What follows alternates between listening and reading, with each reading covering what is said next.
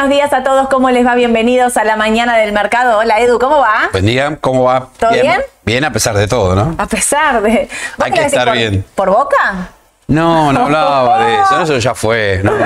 Arrancamos así, picantona la Ah, mañana. bueno, bien, ¿eh? Estamos esperando lo del jueves, así que Ah. ya pasó lo del domingo. Ya, Ya está, ya fue. El domingo no hiciste a la tarde, no viste nada. No, no, no, no, no. No Vi el debate nada más, ¿no? Solo el debate. Solo el debate. Y el sí. sábado estuviste entretenido también, porque la, la política en Argentina no descansa.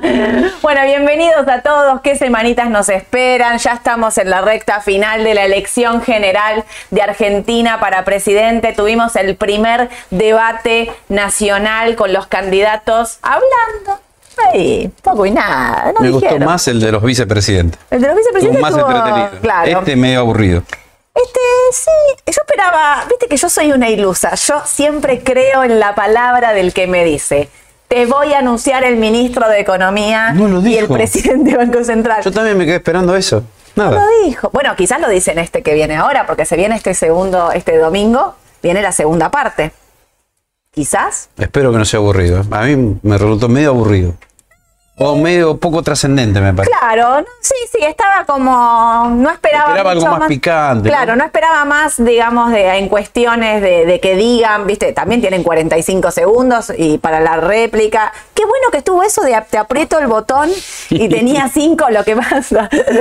Yo miré el debate con Twitter, obviamente, en la mano, y estaban todos haciendo el chiste de tenías como cinco derechos a réplicas y viste que los candidatos eh, Massa, Milei, eh, Massa y Milei sobre todo usaron estos cinco derechos a réplica rápidamente y decían se quedaron todo el resto del debate sin derecho a réplica, así gestionan los pedidos. Si van a gestionar así de la misma manera era un problema, es un chiste, no se enojen, pero me parece que estuvo bueno eso del derecho a réplica, pero por ahí quedaron cortos, porque cinco después, bueno, los, obviamente Es los verdad, utilizaron en el verdad. punto más importante que era economía, pero después no, no quedaron ahí lugares, o sea, quedó toda la última parte, digamos, que se los, que le quedaron a Schiaretti. Bueno, viste que todo el mundo se quería vivir a Córdoba. No sé si estuviste viendo los memes. Córdoba. No, no, lo, escuché algo, pero no lo vi. Córdoba, bueno, pero en fin, no dijeron nada, nada importante o nada que nos cambie el rumbo. Bueno, pará. Massa habló de la moneda digital. De hecho, te digo una cosa, dicen que la va, va a mandar el proyecto al Congreso ahora. Moneda digital argentina. Yo quiero solo que sepas que a esta altura nos vamos a tener que poner a estudiar criptomonedas, blockchain y todo, todo ese mundillo, porque si viene esto no nos va a quedar otra. ¿Qué pensás? No sé qué pensar, mira, no, era el momento de decirlo. Qué sé yo, esperaba unas medidas para bajar la inflación, algo, ¿viste? Pero bueno. Una medida real, me. Claro, algo más real que nos toque a nosotros. Que. Ahí. te el gasto, bajar la inflación, bajar la emisión, pero bueno, qué sé yo. Bueno, parece Es que lo va que a hay. venir la moneda digital, entonces nos vamos a poner a estudiar sobre cuál es el tema. Hoy hay notas en ámbito ya de la moneda digital y en el medio el mercado. El mercado que no quiere, no quiere. Edu, ¿trajiste mm, Sí, novedades? espero que no se asusten con lo que voy a mostrar.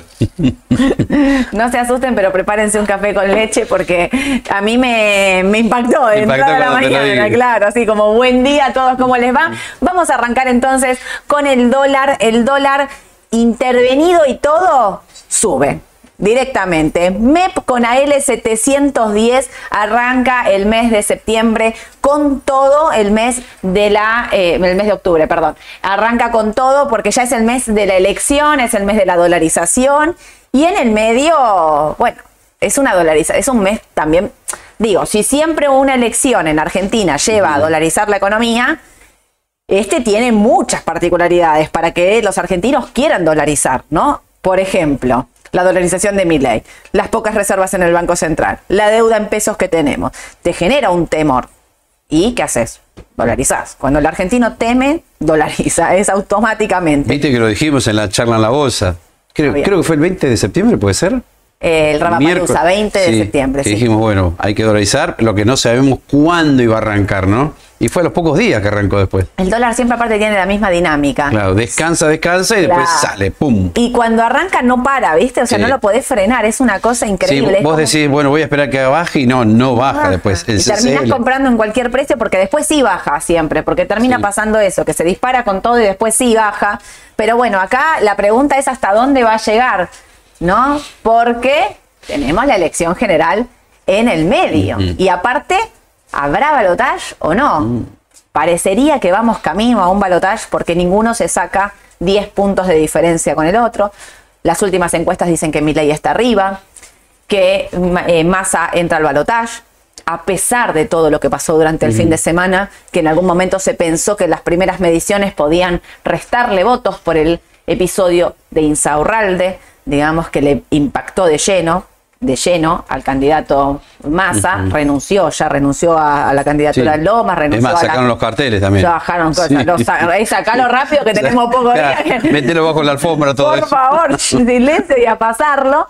Eh, digamos, Massa estaría entrando, o sea, a pesar de todo, Massa estaría entrando al balotaje. Esto es lo que dicen las últimas encuestas. Y Patricia Bullrich parece que no, no convenció en el debate. Ella misma, ¿viste que dijo que estaba enferma? No sé si la escuchaste. Sí, que se sentía muy mal, dijo que estaba enferma, que estaba engripada, que tenía los oídos tapados. Puede ser subjetivo lo que voy a decir, pero me parece que fue una excusa, ¿eh? porque mirá que tenía para pegarle a Massa. Y no quiso. Y no quiso, me parece. Y Milei también, me parece, ¿eh? Sí, yo creo Ahí tenían para pegarle bastante y no lo hicieron. o no se notó, por lo menos. En un punto creo que estuvo bien que hayan bajado los decibeles, que no haya sido un debate agresivo, de pelea. No sé si los, argentinos no. Yo te convencía que los argentinos no queremos eso, por más que a uno le guste más uno que el otro. O sea, vení y decí tu postura y deja que el otro haga lo que quiera y la gente que decida. Eh, en ese punto digo, no los vi que se hayan tirado con, una bazuca cuando todos, todos tenían algo para decirle al otro, ¿viste cómo es esto? Por eso digo el tema del debate que es eh, subjetivo, porque uno puede decir, a mí me gustó más este, a mí me gustó más la otra. Me llamó la atención que la misma Patricia salió a decir, no me sentía bien. Lo reconoció. Claro, como que estuve floja hasta en respuesta y demás, me sentía mal. Así que habrá que ver qué es lo que pasa este, este domingo, porque este domingo quizás salen todos los tres con otra postura, eh, los cinco en realidad, hablaba de los tres más importantes, pero bueno. Em, el mercado reacciona como reacciona ayer, había eh, incertidumbres, la verdad es que como parecíamos no cambió mucho, el dólar sigue para arriba, a pesar de la intervención, sigue para arriba, viste que hay unos saltos en el contado, va bien, va bien, una cosa impresionante, pero mira esto, Edu. Este es un gráfico de, mm, Adrián eh, Wiblin. Si no lo siguen en Twitter, síganlo porque hacen estos gráficos tan maravillosos. Esto es el dólar MEP en T más 2, o sea, el de 48 horas con el AL30. Siempre marca los puntitos, ¿viste? La intervención, el cierre. Los, puntitos de acá abajo, para que ustedes entiendan, es el cierre. ¿Qué quiere decir esto? Opera para arriba durante todo el día y al cierre lo bajaban. Esta es la intervención, por eso te lo marca con estos puntitos pero miren la dinámica que toman las últimas ruedas. ¿Quién lo hizo? Discúlpame. Es eh, Adrián Wibli, Adrián arroba, Adrián guion bajo Wibli. Lo felicito, muy bueno está. Espectacular. Muy bueno. Yo siempre lo agarro y lo traigo porque es muy claro lo que hace, me parece, y muestra esto, ¿no? Interviene durante todo el día, opera, arranca el día siguiente subiendo. Siempre arranca así, que es lo que Edu decía, el dólar a la mañana tenés un precio y al cierre tenés otro, y marca el cierre. Pero fíjate cómo viene siendo la dinámica de los últimos días. La pregunta acá es, lo están dejando correr, no, no les alcanza la intervención, no pueden, se los están llevando puestos. Cada uno va a tener una opinión. ¿Cuál es la tuya, Edu? Y el mercado te lleva puesto, a la larga te lleva puesto. Quedó demostrado a lo largo de la historia, me parece. Sí. Sí, a la larga te lleva puesto. Ahora, Cerramos en 710 el MEP, que es el más barato de todos los tipos de cambio, porque el LED, acuérdense que de MEP con AL y con GD, o sea, este que pueden operar a 710, son 100 mil nominales por semana. Esto quiere decir aproximadamente 30 mil dólares, ¿no? En el, En el AL aproximadamente. Eh, ahora, el MEP con LEDE, la LEDE es la letra, de paso ahora vamos a charlar un poco de lo que está pasando con las letras en pesos, es el que vos podés comprar la cantidad que quieras. O sea, vos compras la letra, la tenés en contado, vendés al día siguiente la cantidad que quieras. Casi 781. Sí, sí. 781. Bueno, guarda lógica porque vos necesitas cantidades fuertes y bueno, ahí sí estás dispuesto a pagar más, un precio más real por ahí. Obvio. Y sí, si vos me preguntas a mí cuánto está el MEP, el MEP está para mí 781. Además, fíjate el Blue. 800, o sea que es razonable el precio. Sí, sí, por eso, para mí no es el, eh, uno está intervenido y tiene limitación. El otro está dejado, libre y sin limitación, que puedes comprar la cantidad que quieras. Con lo cual, para mí el dólar MEP está a 781. Sí, Después que podamos comprar todos acá, porque, o sea, todos vamos a comprar a L porque Estás está más comprando barato. con subsidio, en Lo realidad, Estás comprando por esa Sí. intervención que te está. Por eso decimos antes. Antes estaban acá hablando, ¿saben de qué? Antes de que abra la- el, el vivo este, ¿cuántos MEP tiene para cerrar cada uno? Claro, los chicos acá en la mesa se dan cuenta, digamos, de solo charlar entre nosotros, de que hay récord de MEP. Básicamente, porque todo el mundo está queriendo comprar dólares y entonces todos los que puedan compran por AL y por GD. Acuérdense, las normas rápido, grupo 1, grupo 2, grupo 1, ALGD, podés comprar hasta 100.000 nominales y la, el grupo 2 es ON, letras, CDR, CENEVI, que podés comprar la cantidad que quieras, pero lo que no podés hacer es pasarte de un grupo al otro. Si operaste dólares con el AL o con el GD, por 15 días no podés operar en dólares, en dólares el grupo 2. Esto quiere decir, porque la pregunta que me hacen siempre es, Sole, compré MEP con AL, ¿puedo comprar CDR en pesos? Sí, podés. Podés operar el CDR en pesos sin ningún problema. Lo que no vas a poder hacer es vender ese CDR en dólares por 15 días, pero operarlo en pesos podés. Este es la- el estado de situación entonces del dólar que me preocupa, porque esta curva así eh, des- Sí. descontrolada me, me preocupa. ¿Qué pasará también? Extendieron el dólar soja hasta el 20 de octubre. ¿Viste? Que, digamos, que pueden vender una parte al oficial y una parte por contado con liquidación, se suma al dólar vaca muerta. Claro. pero- 1.700 millones se habían liquidado por el dólar soja, 1.200 millones se esperan por el dólar eh, vaca muerta. Eso para contener la CCL sería. Que ayer no se notó, me parece. No. Ayer no se notó, pero eh, la idea de- del gobierno es tener, por un lado, a los exportadores vendiéndote contado con liquidación y por el otro engrosando las reservas o teniendo más dólares en el Banco Central para con eso también poder intervenir en el mercado. Exacto. A todo esto el fondo Ya está jugado. bueno, jugado. listo. El fondo- Espero un nuevo gobierno. Tal cual, el fondo está ahí Claro. a la deriva diciendo, "Ah, ya está, ya como que perdió sus últimas, sus últimas apuestas. Eh, el AL, ah, yo dije de 30 porque claro, vale 28.51, serían 28 mil dólares con el AL 30 de los 100 mil nominales. Viste que se complicó y la L30 en el gráfico, ¿no? Parecía que iba a rebotar. ¿Viste acá? Sí. Cuando veíamos un rebote, mirá cómo se pinchó. Nuevo mínimo. Está quedando feo, ¿eh? Feo, está feo. Yo te acordás que te dije acá no compraría, esperaría a ver si llega a 28. A mí me generaba dudas, viste, por esta intervención, pero ahora sí está quedando feo. Pero ¿sabes bueno, qué? todos los bonos están mal, ¿eh? ¿No me gusta? Todos los bonos. No me gusta el mercado local. No. Para el corto plazo, Y sabes dónde se nota en el riesgo país, que cada vez está más alto. sí. Esa es la señal también. Sí, me parece que hay como mucha mm, inestabilidad, mucha incertidumbre. ¿Salida de Argentina? Sí. ¿O exagero? No. vos cuando ves los bonos en dólares, los bonos en pesos, las acciones cayendo, el dólar subiendo, es una señal esa, ¿no? La venta en pesos, el sell-off, sell-off se le dice una venta masiva a toda una curva en pesos. Es terrible Hacía rato que no hubo una baja así en los bonos en pesos. de Guzmán. Sí, Por una salida así, Guzmán salió eyectado. eyectado a la luna directamente. Se fue. ¿De verdad? Sí, sí, es De verdad, por una venta de bonos así fue. No paran de vender. El Banco Central se corrió de la compra de pesos y es un desastre lo que está pasando ahí. Y la pregunta que todo el mundo es, me quedo, me voy, me quedo, me voy, ¿qué hago? ¿Cuál es el miedo? ¿Qué está pasando con los bonos en pesos? Lo que está pasando con los bonos en pesos es la dolarización. Punto número uno. Esto que les digo yo que está ocurriendo acá en una mesa de una sociedad de bolsa, que es lo lógico. La gente queriendo comprar dólar MEP. Che, tenía peso. Bueno, mira, comprame un dólar MEP si puedo. Eh, ¿Y qué hago? Y compro y Edu te va a decir que el Merval está para abajo y que las acciones están para abajo y que qué sé yo. Bueno, comprame MEP y espero. Esto pasa en todos lados, digamos, ¿no? Eh, la dolarización tiene que ver con eso, el aumento del volumen. El volumen, miren los volúmenes en AL 30D, miren dónde estamos acá arriba, son impresionantes de la intervención, de la compra. Y esto entonces hace que tengo pesos y encima sube el tipo de cambio. Salgo de pesos para irme a dólar. La salida de fondos comunes de inversión, de dólar linked, duales, todo lo que es la, justa, la curva ajustada por ser, incluso de pesos, Es impresionante, es impresionante. Todo el que el que pueda dolarizar está dolarizando y esto se ve en el mercado en precios de tipo de cambio. Ahora, yo no veo un reperfilamiento de la deuda en el corto plazo ahora.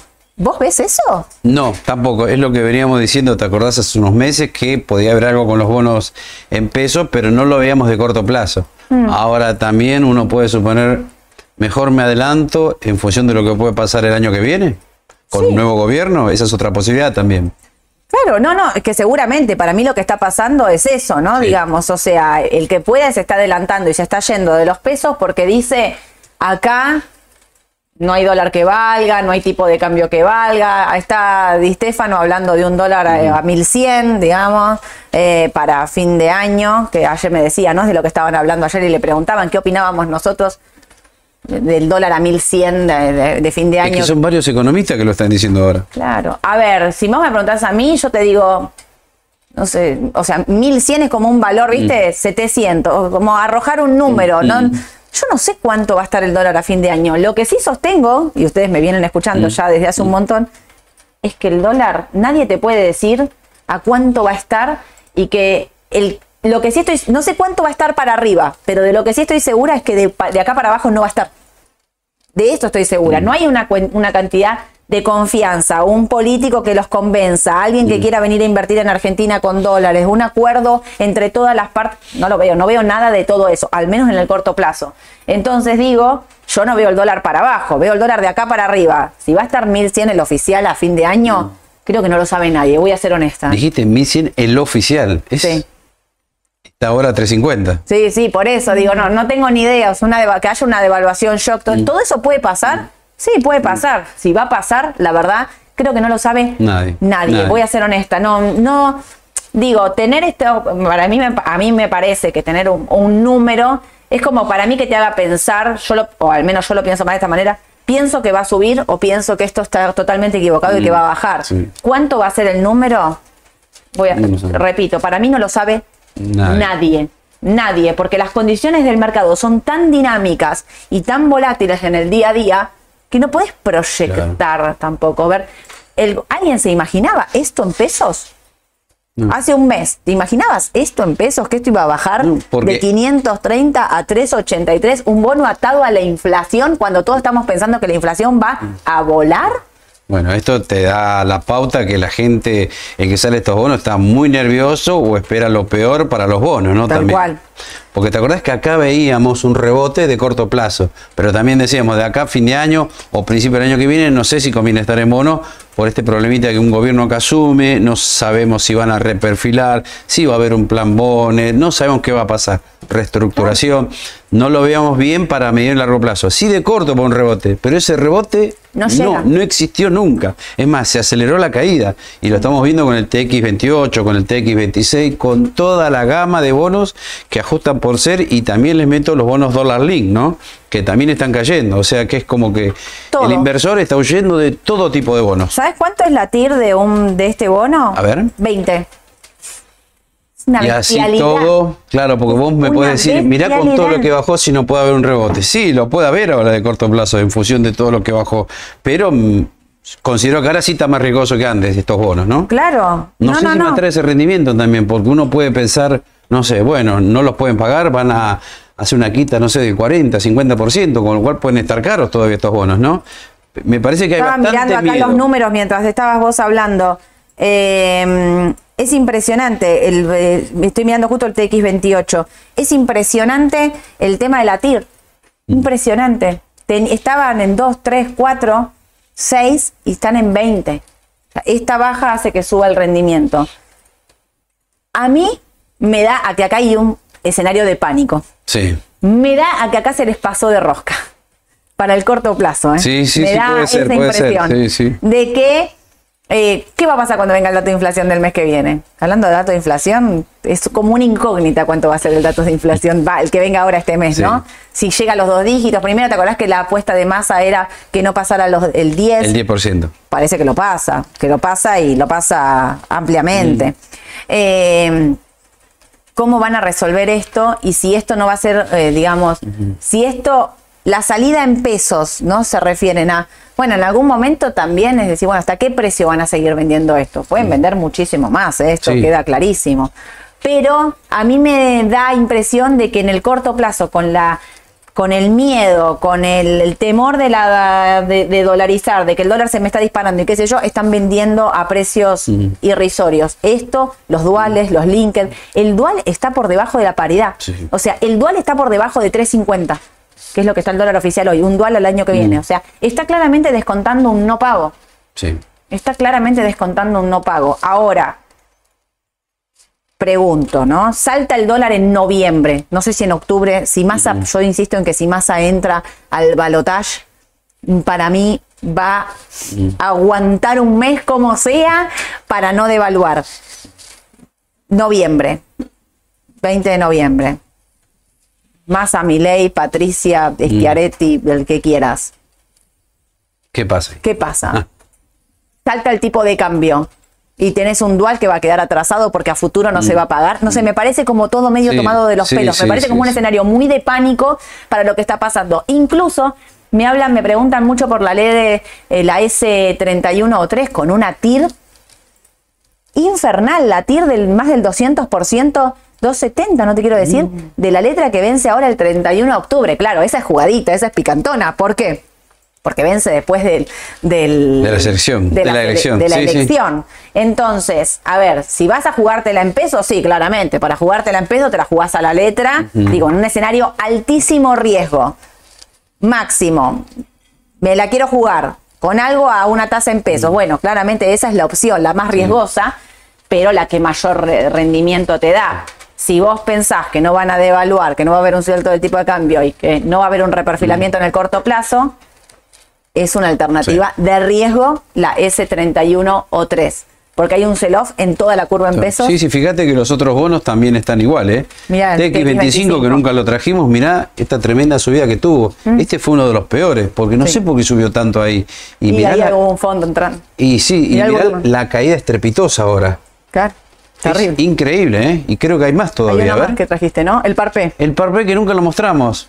El parpé, El el, discount en pesos, el DICP, están todos los bonos así. No es con un solo bono, ¿eh? No, no. Es con toda la gama de Eso bonos es importante. en. Es la curva en pesos con una venta masiva. Sí, sí. Directamente. Salida, un sell-off, como vos decías. No hay una, no hay algo, por eso digo, a veces se van de rosca. ¿Alguien de afuera que está vendiendo esto de salida argentina, Yo salir creo de que pesos? sí. Porque si lo vimos salir de acciones primero y ahora de bonos, ¿quién hace eso? El inversor de afuera. Sí. Dice, mira, yo no sé qué va a pasar, dame la mía, me la llevo, después veré el año que viene. Porque el inversor local hace más esto que estamos haciendo nosotros. Che, pará, pero esto es tan así, se puede. O sea, el de afuera no se pone a analizar si masa puede en el corto plazo devaluar. No, el inversor de afuera va más en mediano largo, no está mirando el día a día. Entonces entra y sale y cuando entra y sale hace estos ruidos. Digo, nosotros que estamos acá, que sí estamos mirando qué hace Massa día a día, básicamente, digo Massa porque es el ministro de Economía, eh, sí nos va para ver, digamos, si esto es un momento de venta o no. Yo si tuviese esto no vendo. Lo digo honestamente. ahora ya, cualquiera, eh, cualquiera, Sí, cualquiera sí. que tenga no vendo. No vendo, me lo quedo. Mm. Ya está. Y acá, Ay, ay, ay, acá. Eduardo, le dejo la Me da presentación de miedo. las malas noticias. Claro, me da miedo porque digo, más de uno me va a tildar de súper negativo, de que no veo el mercado. Y no es que yo no lo veo, es lo que me dicen los gráficos. Y son las noticias también las que no ayudan. Así que hay tanta incertidumbre a nivel electoral que más de uno dice, mira, salgo de acciones, salgo de bonos. Y acá en acciones sí se nota la cosa, porque ya Fea, ¿eh? Ya veníamos advirtiendo que venía mal el mercado. Había ciertas señales técnicas que nos estaban diciendo, y el mercado está flojo. El McDen nos dio señal de venta. Después las medias móviles de 21 barra 42. ¿Y cuál era el último bastión? La media 200 ruedas. Que a veces la llamamos, o algunos la llaman la cruz de la muerte, la línea de la muerte, ¿no? No lo quiero asustar, por favor, ¿eh? Pero bueno, así la No llaman. los quiero asustar, a- Así lo llaman algunos Les inversores. estoy diciendo una bomba, rajen de acá. Claro, entonces es, es la línea fatal que si la cruza el mercado te está diciendo, che, ojo, porque está la posibilidad que ingresemos a un bear market. Mercado bajista. Exacto, mercado del oso lo conocen algunos, ¿no? Asocian el oso a que como que es lento. Bueno, No, no no es que el oso hace así, no es Se la baja del encima, te mercado, no es por eso de persigue, que hace claro, así. ¿viste? Yo una Entonces- vez pregunté eso, eh, en mis inicios, ¿por qué el oso y el toro? Entonces me explicaron, porque el toro se te viene encima. para arriba y va para arriba y el oso Se te tira encima. abajo. Bueno, que no te agarre el oso. Detalles técnicos del mundillo bursátil, claro, por porque si no, la verdad que- semana del inversor es esta, la Es dramático, si no, ya lo sé. Ya a nadie está. le gusta que demos malas noticias, No. pero bueno, es lo que nos están diciendo los gráficos. Entonces, a ver, llegamos a un máximo de 900 dólares. Sí. Ahí tocamos techo. Y ahora esperamos que rebotaran los famosos 700 dólares. No lo hizo, empezó a caer. El viernes ahí ya perforó ese nivel. Sí. Y ahora estamos en un nivel de 671. O sea que es como que estaría ya instalada la idea de un mercado bajista de mediano plazo. Sí. En lo que es acciones, por lo menos. Habría que esperar este corte de- que hizo de la media de 200, como decimos siempre, esta media de 200 que es la más importante, es el promedio de las 200 ruedas y eh, es una tendencia de mediano a largo plazo, por eso Edu la está mencionando y por eso fíjense que tiene un color como para que les llame la atención. Cuando perfora y se mete por debajo es una mala señal. Un día no es una mala señal, dos días, fíjense acá, miren, acá la perforó uno o dos días y volvió para arriba. Esto se tiene que mantener eh, tres, cuatro días, digamos, como para tener una confirmación de que esto Sí. se metió ahí por debajo. Pero ¿sabes cuál es lo malo? Claro, siempre hay un pero. Lo malo que ya hay varios papeles que hace más de cinco días que están debajo de la media de 200 ruedas. Ahora lo vamos a ver. Claro. Con lo cual, siempre pasa una tendencia. Papeles que están mejor, papeles que están mal y papeles que están peor todavía, ¿no? Obvio. Entonces no me gusta que ya haya tres, cuatro, cinco papeles que ya están en tendencia claramente bajista, ¿no? Eso es lo malo. Bueno, ahora te hago las preguntas de rigor. A ver. Comprar no compro, eso No. me queda clarísimo. Estoy comprado, Edu. Bueno, acá yo te doy la siguiente pauta. ¿Desde cuándo estás comprado? Porque si vos me decís, yo agarré el mercado en, no sé, 300 dólares hace tres años, te digo, ¿cuánto vas ganando? Vas ganando, no lo es un montonazo. Sí, Por lo menos hasta 900 dólares te dio un 200% de ganancia. Sí. Y estamos hablando de un promedio, porque hay papeles que subieron 300%, 400% en tres años. Con lo cual, si vos estás encuadrado dentro de ese inversor, yo diría, y sí, yo vendería. No sé si todo, un 50%, eso queda en cada uno, ¿no?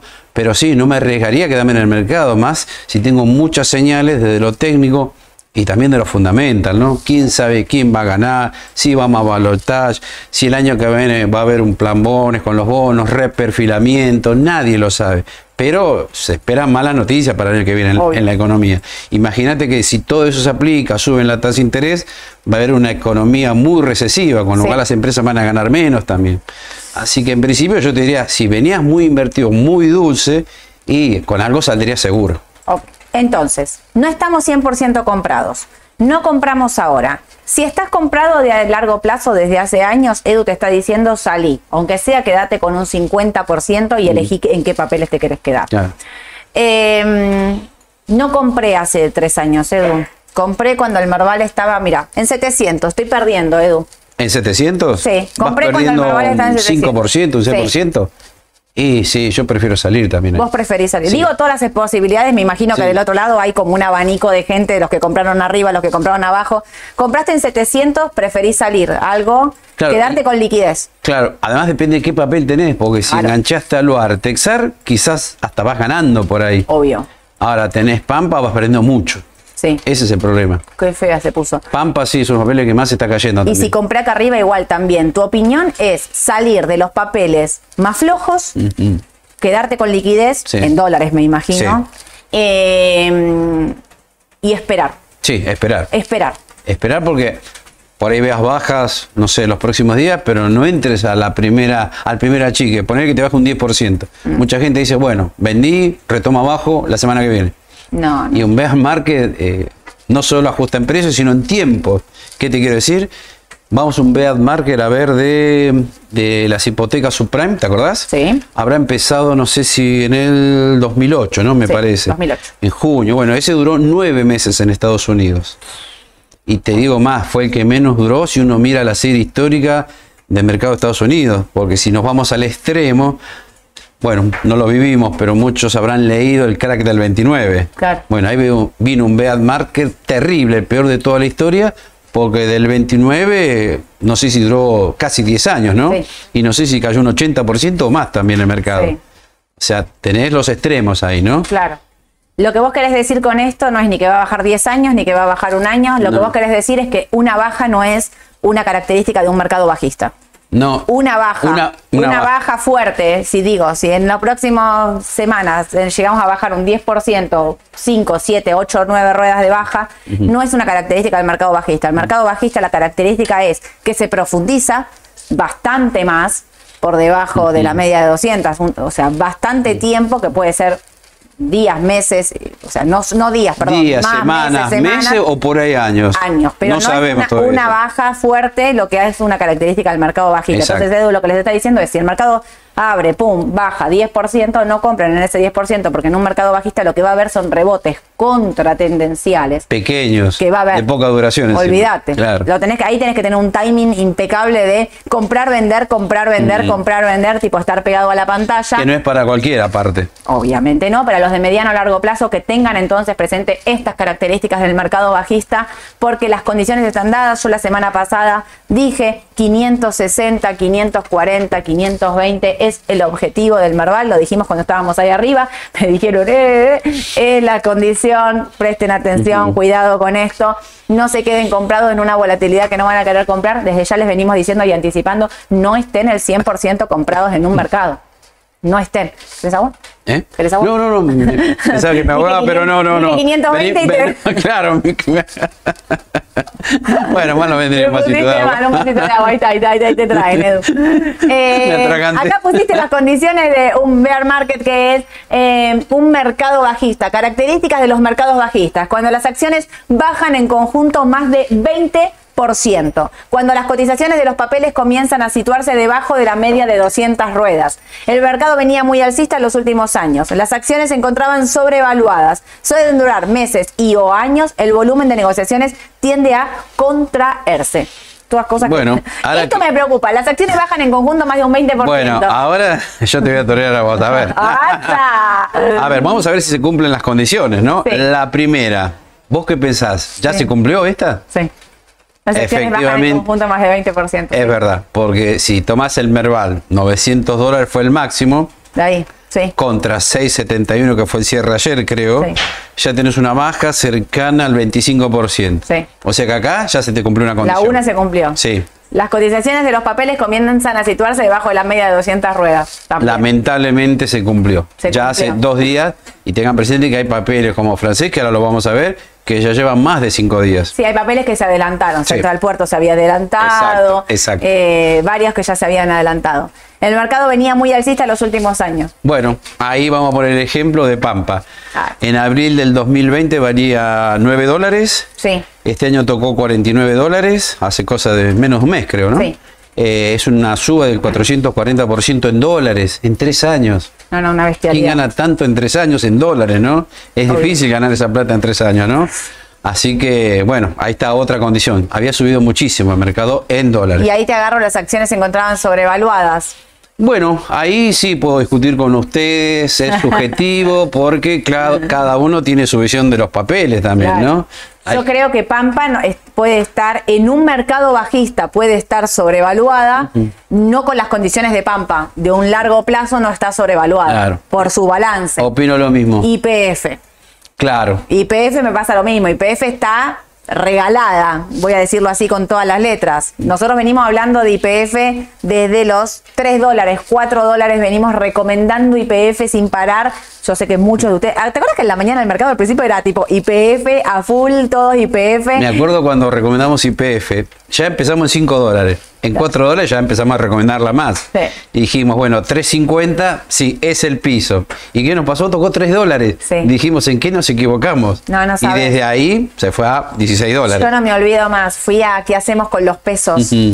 Hace, no sé, dos años, no me acuerdo, un año, no me acuerdo. No me acuerdo cuánto IPF estuvo en ese precio. Recomendé IPF. Ah, todo lo que me dijeron. me salieron a matar. Que cómo iba a recomendar IPF. Y yo decía como, viste, bueno, no, pero lo fundamental, el papel está barato. Lle- Llegó un momento donde yo quería, seguía yendo ¿Qué hacemos con los pesos? Seguía recomendando IPF, porque aparte, viste, como yo estoy convencida de algo y lo sigo. Eh, Y me decían de todo, me decían, basta de decir IPF en 3 dólares, 4 dólares, porque como dice Edu, dijimos 4 y se fue para abajo. Te digo más, en un momento 13, no se me recuerdo. mal. 2.90 no sé si 12, tocó, algo así también. Iba a decir, cortó los Y ahí 3 que- dólares. que nos y ahí equivocamos. Acá nos equivocamos Claro. fuerte. Hay algo en lo que, un análisis de que está equivocado.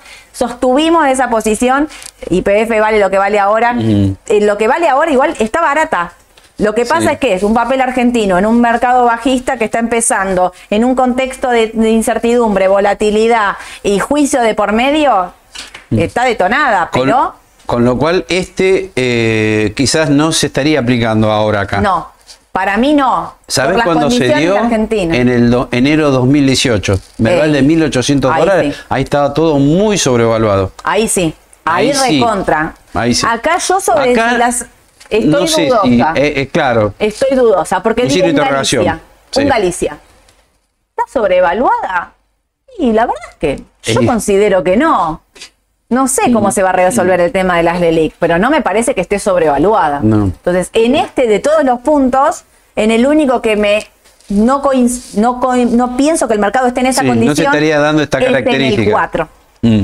Eh, el otro, bueno, suelen durar meses y o años, es la tendencia del mercado bajista, sí. digamos. Y el volumen de negocios tiende a contraerse. Y mira, estamos en 9 mil, 10 mil millones, cuando hace una o dos semanas atrás andamos 16 mil millones, 20 mil millones, 21 mil millones, creo. sí. O sea que sí, el volumen se está achicando Y lentamente. hay que tener cuidado con eso porque el volumen alto fue en bajas fuertes. Exacto.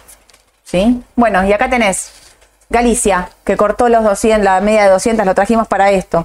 O Atentis, porque en el medio puede haber eh, rebotes de corto plazo, son rebotes contratendenciales, pero la tendencia de Galicia metiéndose abajo de la media de 200 como el Merval es bajista, ¿sí? ¿A dónde puede ir a buscar esto? Los 11.27, fíjense que ahí se los marcamos. Hay que ver qué pasa ahí en este valor 12.65 y demás, pero de perforar el primer objetivo 11.27, el segundo objetivo casi 10 y el tercero va por acá abajo, ¿no? ¿Podría aplicar acá las ondas, ondas de Elliot? Sí. Viste que en un mercado, cuando empieza la baja, dicen que hay cinco ondas, ¿no? Sí. Bueno, la primera es una baja importante. Sí, Viene un rebote leve, pero la tercera onda es la peor de todas. Sí. Es la que representa la mayor caída. Después viene el rebote y después una nueva recaída. sí. Es una posibilidad también, ¿no? Puede ser. O sea, estoy pensando que puede haber un rebote acá también. Puede ser. pero quizás sea un rebote efímero, ¿no? Sí, un rebote. ¿Y no lo ves buscando acá, esta línea? Sí. Los, cerca de los 10 dólares. Sí. Sí. Es una posibilidad. Sí, es una posibilidad, para mí sí. Por eso nosotros venimos alertando, cuidado, cuidado, cuidado, no es que somos mala onda, pero vemos un mercado que no nos termina de convencer y que los rebotes son para mí y para Edu también contratendenciales. Eso quiere decir, la tendencia va para abajo, el mercado rebota y vos decís, listo, se terminó, es un rebote para volver Sí. a caer. Eso es un rebote contratendencial.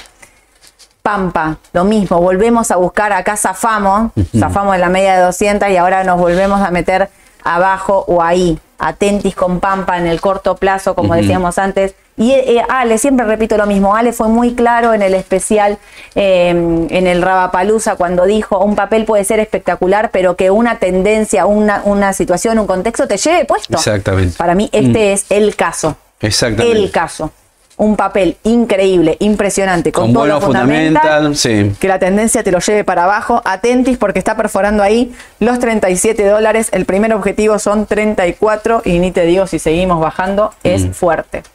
Francés es el que vos me alertaste que Claro, ¿por qué quise traer francés? Porque hace rato que no lo ponemos a francés y porque también me preguntaron qué pasa con francés que sigue sigue bajando. Sí. Bueno, lamentablemente está dentro del sector financiero, que es el que más puede sufrir en el futuro con las nuevas medidas que se tomen el año que viene. Vamos a ver, ya repetimos un montón de veces las bombas de la LIC, nadie sabe qué va a pasar, pero algo va a pasar seguramente, Obvio. porque esa deuda es impagable, ¿no? Terrible. Entonces, por eso está tan mal el Banco Francés, ¿no? Y fíjense que perforado ya la media de 200 ruedas hace rato. Y fíjate cuántas ruedas llevamos debajo de la media de 200. Una, dos, tres, cuatro, cinco, seis.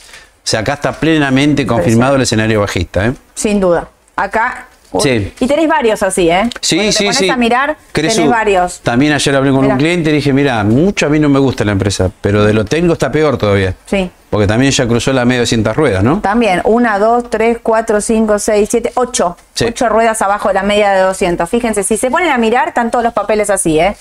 Eh, Mori, trajiste Mori, ¿por qué? Sí, porque hay una noticia con, No sé, la, eh, con Mori. Acá está. Acá. Eh, Comercial del Plata anunció eh, desierta la oferta pública de Mori. Sí. Afuera. Es Eh, extraño todo esto, ¿eh? Es muy extraño lo que está pasando acá, ¿no? Es muy extraño. Eh, Eh. justo antes de las elecciones, una OPA, mucho no me cierra a mí personalmente, pero bueno. Declarada desierta, ¿eh? Directamente. Sí, ¿te Chao. acordás que cuando vino el tema de la OPA dijimos el papel estaba caro en la zona de 50, Sí. perdón, 60, 60. 59, 58 y que ahí ofrecían en principio, escucha esto, 29,75 Sí, sí, en la primera versión que sacaron. Después lo subieron a 40, 80. Sí. Y decíamos, sigue estando caro igual el papel, porque por fundamenta, con los números que presentó, no, no daba para más. No. Y ahora en 40-80 queda desierta y no sabemos qué va a pasar ahora. Claro. Está, no sé si en 40 y pico, ¿no? el papel. 43.85. 40 y- bueno, está un precio más accesible, pero ¿cuál es el problema de Morixe? El problema que tienen todos los papeles. Si estamos en tendencia a la baja, no sé si va a aguantar en estos valores, ¿no? Y estamos lejos de la media acá, pero este papel viene con otro camino, Sí, digamos, ¿no? sí, sí. Podríamos decir. Y trajiste banco hipotecario. Hipotecario porque la nombramos hace como dos, tres meses atrás y después nunca más hablamos. Eh, yo te decía que no me gustaban los fundamentals, no, me gustaba el balance. Después sí siguió subiendo un poco más, pero el papel está, sería casi muerto. Junto con Cresud. Horrible. Está feo, sí. Este está feo. Aparte por fundamental está. Exactamente. Bueno, esto lo de comercial ya lo hicimos. Ah, te traje. ¡Apa! Claro, porque estamos a Confirmame que estás en un mercado bajista. 3 de octubre y dije, bueno, siempre tratamos al mes siguiente, cuando cierra el mes, decir, bueno, ¿cómo fue el mes? ¿Qué fue lo mejor? ¿Qué fue lo peor? Y bueno, acá les traigo lo peor porque fue un mes muy negativo, ¿no? Se ríe. Sí, fui, fue negativo, la verdad. Eduardo, lamentablemente. la verdad hay que decirla con, con suavidad, pero hay Sí, que decirla. sí. No, no hay, no hay vuelta que dar. Así que te busqué los rendimientos, los peores rendimientos del panel líder. Y mirá que llamativo, macro, francés, Superville. Tres bancos. 31,3 de baja en el mes. Tremendo. Es en pesos esto, ¿eh? Sí. No sé si en dólares es un poquito mejor. Sí. Menos. Menos. 30,9 francés y Superville 25,5. Lo venimos alertando, ¿te acordás? Que no nos gustaban los fundamentos de los bancos, que nos Sí. estaban tirando. Así que esto fue lo peor del panel líder del mes de septiembre. A los bancos se les viene la noche, en el sentido de que se les acorta el plazo del tema de las LELIC. Sí. A ver, eh, estamos a pasos de una elección, el 10 de diciembre va a asumir un nuevo gobierno y el gobierno que venga, sea quien sea, va a tener que negociar el tema de la LELIC. Entonces se le viene Mm. la noche en el sentido de decir, se van a tener que sentar a la mesa y ver cómo resolvemos eso, porque ese para mí es el paso uno de cualquier ministro de Economía que venga a la Argentina. Mm. Cualquiera, ¿eh? Color, candidato que quieras, lo primero que tienes que hacer es sentarse con los bancos a negociar el tema de la LELIC, porque esto es inflacionario. Es el paso para empezar a corregir la inflación, Sí. la tasa de interés, todo, o sea, de ahí se empiezan a desglosar un montón de cosas, pero el punto número uno es la deuda en pesos, la ta- la, eh, eh, las LELICs. No, para afuera, Edu. Bueno, vamos para afuera ahora un poquito. Nos vamos, petróleo. ¿Se acabó la suba? ¿Hasta acá llegó? No Pareciera, sé. ¿eh? Viste que decíamos 100 dólares, No pero. Acá el gran tema para mí es el siguiente. Cuando ves que todos los analistas dicen va a 100 dólares, va a 100 dólares, ¿llegará a 100 dólares?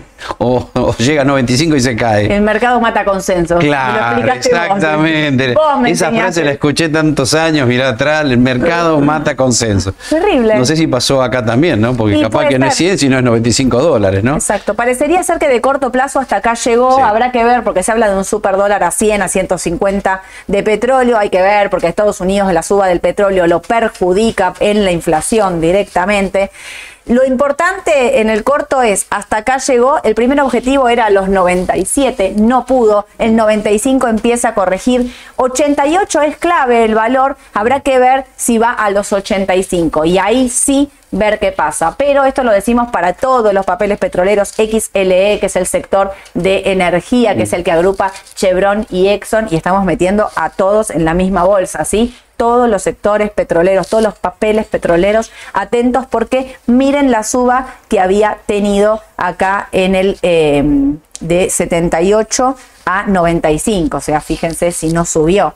Eh, no lo veo llegando a mínimos, no, no No, veo, no un escenario de caos, pero sí que de, de descanso de corto plazo. Claro, hace dos semanas te acordás que habíamos recomendado varios papeles petroleros Sí. en función de la suba del petróleo. Bueno, sí, de tres papeles el que mejor performance eh, obtuvo fue Vista. Petróleo Brasil subió, pero poco. El CIDER sí subió más en peso por la suba del tipo de cambio. Obvio. Exxon subió, pero poquito también. Pero lejos, lejos, la mejor de las tres fue Vista. ¿eh? Sí. Ahora lo vamos a ver por Ahora lo gráfico. vamos a ver. Acá tenés Petrobras, mirá. Claro, Petrobras eh, dio muy ahí, poco. ¿eh? Si bien la recomendamos, dio muy poco. En dólares, sí en pesos por la suba SCL. 15.70, no pudo, ¿eh? Nuevamente, una vez llega hasta ahí y corrige, habrá que ver qué pasa en los 14 dólares para los que tienen Petrobras. A mí igual es un papel que de largo me gusta y mucho, pero de corto puede corregir. Habrá que, digo, 14, 13, 80 es el valor que hay que seguir bien de cerquita acá para ver qué, qué es lo que pasa. Y acá tenés vista. Y vista, bueno. eh, ah, una cosa, me olvidé decirlo. En el mes de septiembre, ¿cuál fue el papel que más rindió? El único que rindió bien, vista. No me acuerdo la suba, el porcentaje, no sé si fue el No, 8, no el me 10, pero bueno, comparado con todo el resto, se portó excelente, no hay que decirlo. Obvio. obvio. Eh, bueno, veníamos diciendo vista porque por la suba del petróleo en primer lugar y después también porque cruzó la barrera, ¿te acordás de los 28 dólares que varias veces no lo pudo pasar? Y lo que nos ayudó también fueron esas noticias que salieron en el Investor Day, ¿no? Sí. de Que vista. ahí hablaba muy bien de vista futuro, de acá al 2026 inclusive, Sí, ¿no? los, los pozos que va a perforar, digamos, toda la estructura, cómo bajan los costos de, de- de perforación y todo lo que, los cantidad de pozos y de dólares que piensa exportar, digamos, era claramente una buena señal, que fue lo que impulsó esto, ahí. Exactamente. Lo hizo llegar a 32. Ah, y mm, Santander, ¿te acordás que también le subió el objetivo? No sé si de 31 dólares a 57 dólares Sí. de acá a dos años, ¿no? Sí. Eso también ayudó mucho. Exactamente. Pero bueno, vamos al corto, que es lo que más le interesa mucho, lo que me están viendo, me parece. Me parece que sí. ¿Viste esta línea de tendencia alcista? Sí. ¿Cómo la viene respetando? ¿Dónde tocó allá arriba? 32 dólares. Bueno, era la señal de corto para vender. Coincido plenamente. Con lo cual ese De corto objetivo, plazo claro, de largo la, la seguimos De recomendando. largo, recontra, no vendan vista. De corto, De corto estaba para ajustar. está para ajustar. Sí. De hecho, puede ajustar más, ¿eh? está 30, 40. Sí, sí, sí. Pero puede ajustar un poquito más. O sea, yo creo que habría que ir a buscarla. Incluso me arriesgo a decirte 29, 28 y medio. Sí, que no perfore este nivel, me parece, ¿no? Ah, Los esos 30 son los dólares. 30. Yo creo que los puede perforar, Sí, ¿eh? los puede perforar. Si Por el mercado se pone feo hoy, si baja el petróleo y baja Estados Unidos, se puede complicar. Por eso yo creo que lo puede perforar. Me parece que la clave de todo, o sea, ¿dónde empezaría a pensar si vendó para recomprar? Ahí, 28 y medio. Reconozco también a algunos clientes que me dicen, no, yo vendo porque también hay un componente de riesgo argentino, prefiero salir de vista. También. Es comprensible y está bien. También. Hay que respetarlo Es porque no es es una buena definición también, ¿no? Obvio, obvio, obvio. O sea, baja menos, tiene fundamental y todo, pero tiene la posibilidad de acompañar la caída de Argentina. Exactamente. En una menor medida. Coincido claramente. con vos igual, de mediano y largo me gusta. Sí, No de, corto. corto hasta acá llegó. Exacto. Sí, totalmente. Bueno, y acá les traje el TLH porque lo que está pasando en Estados Unidos, esto es un bono, eh, un bono de 10 años de Estados Unidos, que es el, el el promedio, el parámetro donde medimos, es, eh, la tasa en Estados Unidos, per- perdón, empiezo. Estados Unidos tenía un problema de cierre de eh, gobierno, Sí. de, bueno, renovaron por 45 días únicamente el financiamiento y demás, hasta los tiraron hasta el 17 de noviembre, ¿sí? Para que no cierren el gobierno. Esto pasa un montón de veces en. Estados Unidos. La deuda de Estados Unidos, 3 billones de dólares, ¿qué decirles? Es una locura. Están, no digo que está como nosotros, pero en dólares están complicadísimos. Pero fíjense, me ma- llama la atención, miren los rendimientos de los bonos. Esto saben qué es 2007. Ese mínimo es 2007. ¿Qué está pasando? Los bonos están cayendo porque está subiendo el rendimiento. Ojo con eso, que también es malo para los emergentes y para Argentina. Argentina, si bien va por otro camino, porque la elección se lleva puesto cualquier situación de emergente de Estados Unidos, es un tema porque se encarece la deuda en Estados Unidos. Ojo con los bancos. Ojo con los créditos hipotecarios y los bancos, por ejemplo, Wells Fargo, que es un banco que está directamente atado a las hipotecas. Cuidado, cuidado porque dicen que el impago de hipotecas en Estados Unidos es impresionante. Ojo, les digo esto, les digo los datos de siempre. La liquidez en Estados Unidos es la más alta de los últimos no sé cuántos años y eh, el mercado eh, a la espera de algo no compra. No compra ni y, y Powell diciendo que va a ser un año de suba de tasa en el 2024, o sea que las tasas se van a mantener altas. No me gusta Estados Unidos como está en su contexto global. Digo, puede tener rebotes de corto plazo, sí, pero la, oh, entonces, miren, terminado, le, vivimos con Edu, bueno, esto, ponemos el otro, ponemos este. Edu, ¿y qué compramos? Discúlpame, porque hasta ahora hablamos todo venta, rajen, rajen, rajen, rajen, rajen, rajen. ¿Qué compramos, Eduardo? Por favor. ¿Dónde me voy? Acá. ¿Afuera o acá? No sé, en algún lado. Vendo, ¿de dónde me voy? Acá no compraría nada.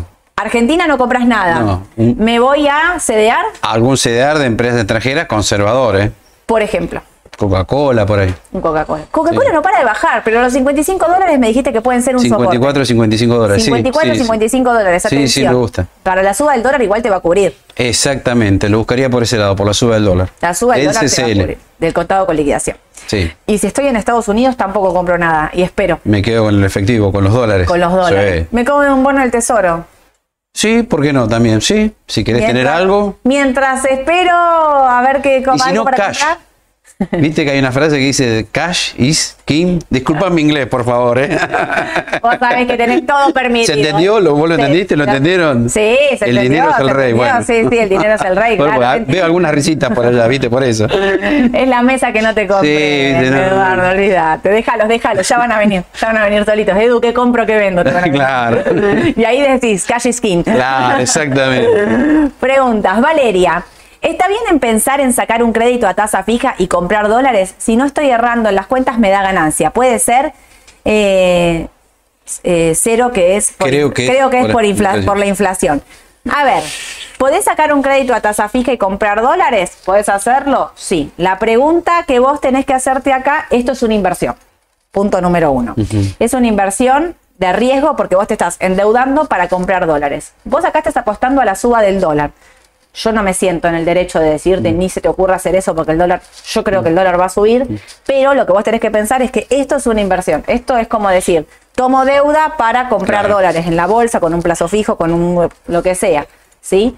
Eh, la tasa fija seguramente lo que muchos pueden pensar es con la inflación que hay, va a ganar, viste que te hacen la cuenta, bueno, pero dentro de un año la tasa fija, ¿sabes qué? Se la llevaste puesta. En ese contexto, sí, ojo con la tasa que estés pagando, ¿no? Porque digo, yo a mí me llegan, viste, me llega el mensajito del banco, tasa preferencial, qué sé yo, cuando ves la tasa, es- Ah. o sea, es demencial, es una tasa que es una locura. Me, me diste pie para decirte algo, porque la, la trampa está ahí, porque cuando te dicen, no sé si será el caso que plantea ella, tasa nominal 90%, Claro. tasa efectiva anual te da 150. Claro. ¿Por qué? Porque la, la primera tasa no te reconoce el IVA, los gastos, el seguro. Claro. Entonces cuando haces las cuentas decís, no, pará, tengo que tomar la, la- la segunda, ¿no? Obvio. Que es la que voy realmente a pagar. La ¿no? que realmente te impacta. A ver, si Edu, con los números que dijo Edu, si es una tasa efectiva anual de 150, podrías decir, me conviene porque está por debajo de la inflación. Sí. Estás justo ahí. La suba del dólar podría darse. O sea, es una especulación. ¿Se puede hacer? Sí, pero ten en cuenta que estás especulando. Sí. Yo no veo el dólar para abajo igual, o sea, te digo la mala y la buena. Sí. Yo, no, yo no veo el dólar para abajo, pero habría que ver qué tasa exactamente estás pagando ahí. Andreina, buen día. Sole, ¿qué opinan del S31 o Mm. 3? Bueno, lo que hablamos antes, la curva en pesos de totalmente destruida. Quienes quieren asumir riesgo en pesos, este es la mejor opción porque es mayor, el mayor rendimiento, TIR, 270% de TIR para un bono que se paga en pesos. Es una letra que se paga en pesos el 31 de octubre, acá lo dice. Es una opción especulativa para quien cree que yo creo que la, la- a ver, creo que la curva en pesos se pasó de rosca, digamos que hay un miedo extremo y que están saliendo fondos, que eso hace que los valores sean totalmente negativos. Lo que pasa es que acá tenés el vencimiento el 31 de octubre. ¿Y qué pasa el 23 de octubre? Yo no me animo a Es decirlo. toda incertidumbre. Exactamente. Ahora, ¿qué pasa? Si vos tenías un porcentaje de la S31 o 3, si ya lo tenías comprado, imagino que no tenés comprado el, el 100%, sino que tenés como en todo tu cartera diversificada y demás, Un 10, un 15, no más de quedo, eso. Me lo quedo. Sí. Me lo quedo como una parte de riesgo de mi cartera. Pablo, buen día. Estoy viendo una importante baja de los bonos SER. ¿En estos precios me conviene guardarlos o venderlos y dolarizar? Gracias. Bueno, esta es la pregunta de todos. Ven que estamos todos mirando lo mismo. Eh, Pablo, yo en estos precios no vendo. Deuda ser. Espero no equivocarme, no sé qué Edu, qué pensás. Sí, es más, si ves los gráficos está para rebotar un poco, ¿no? Ojalá. Es un sell-off impresionante. Claro. Es muy difícil vender después de tantas Sí. ruedas de baja consecutivas. No quiere decir que esto no siga bajando, pero eh, a mí me parece que no va a haber un reperfilamiento de la deuda en el corto plazo. No, puede suceder el año que viene. Y me pregunto también cuando este, esta venta, sí, obvio, y cuando esta venta deje de estar en el, en el corto, ¿no? ¿Qué va a pasar claro. cuando vengan los datos de inflación? ¿Van a seguir subiendo estos rendimientos? Me parece que no están haciendo mucho la cuenta para vender y por eso decimos con Edu, son fondos de afuera que se ve clarísimo por los volúmenes aparte operados, Exacto. ¿no? ¿Hasta cuánto aguanto el TDA 24? Lo mismo, María de Los Ángeles. Eh, duales, que están por debajo de la paridad del dólar de 3.50 de hoy, yo los aguanto. ¿eh? No, no, no, me, Sí. no me animo a salir en estos precios, voy a decir la verdad. No me animo a salir en estos Si precios. bien pueden caer un poquito más, pero bueno, Sí. ya te comiste buena parte de la baja. yo creo que ya estás. Sí.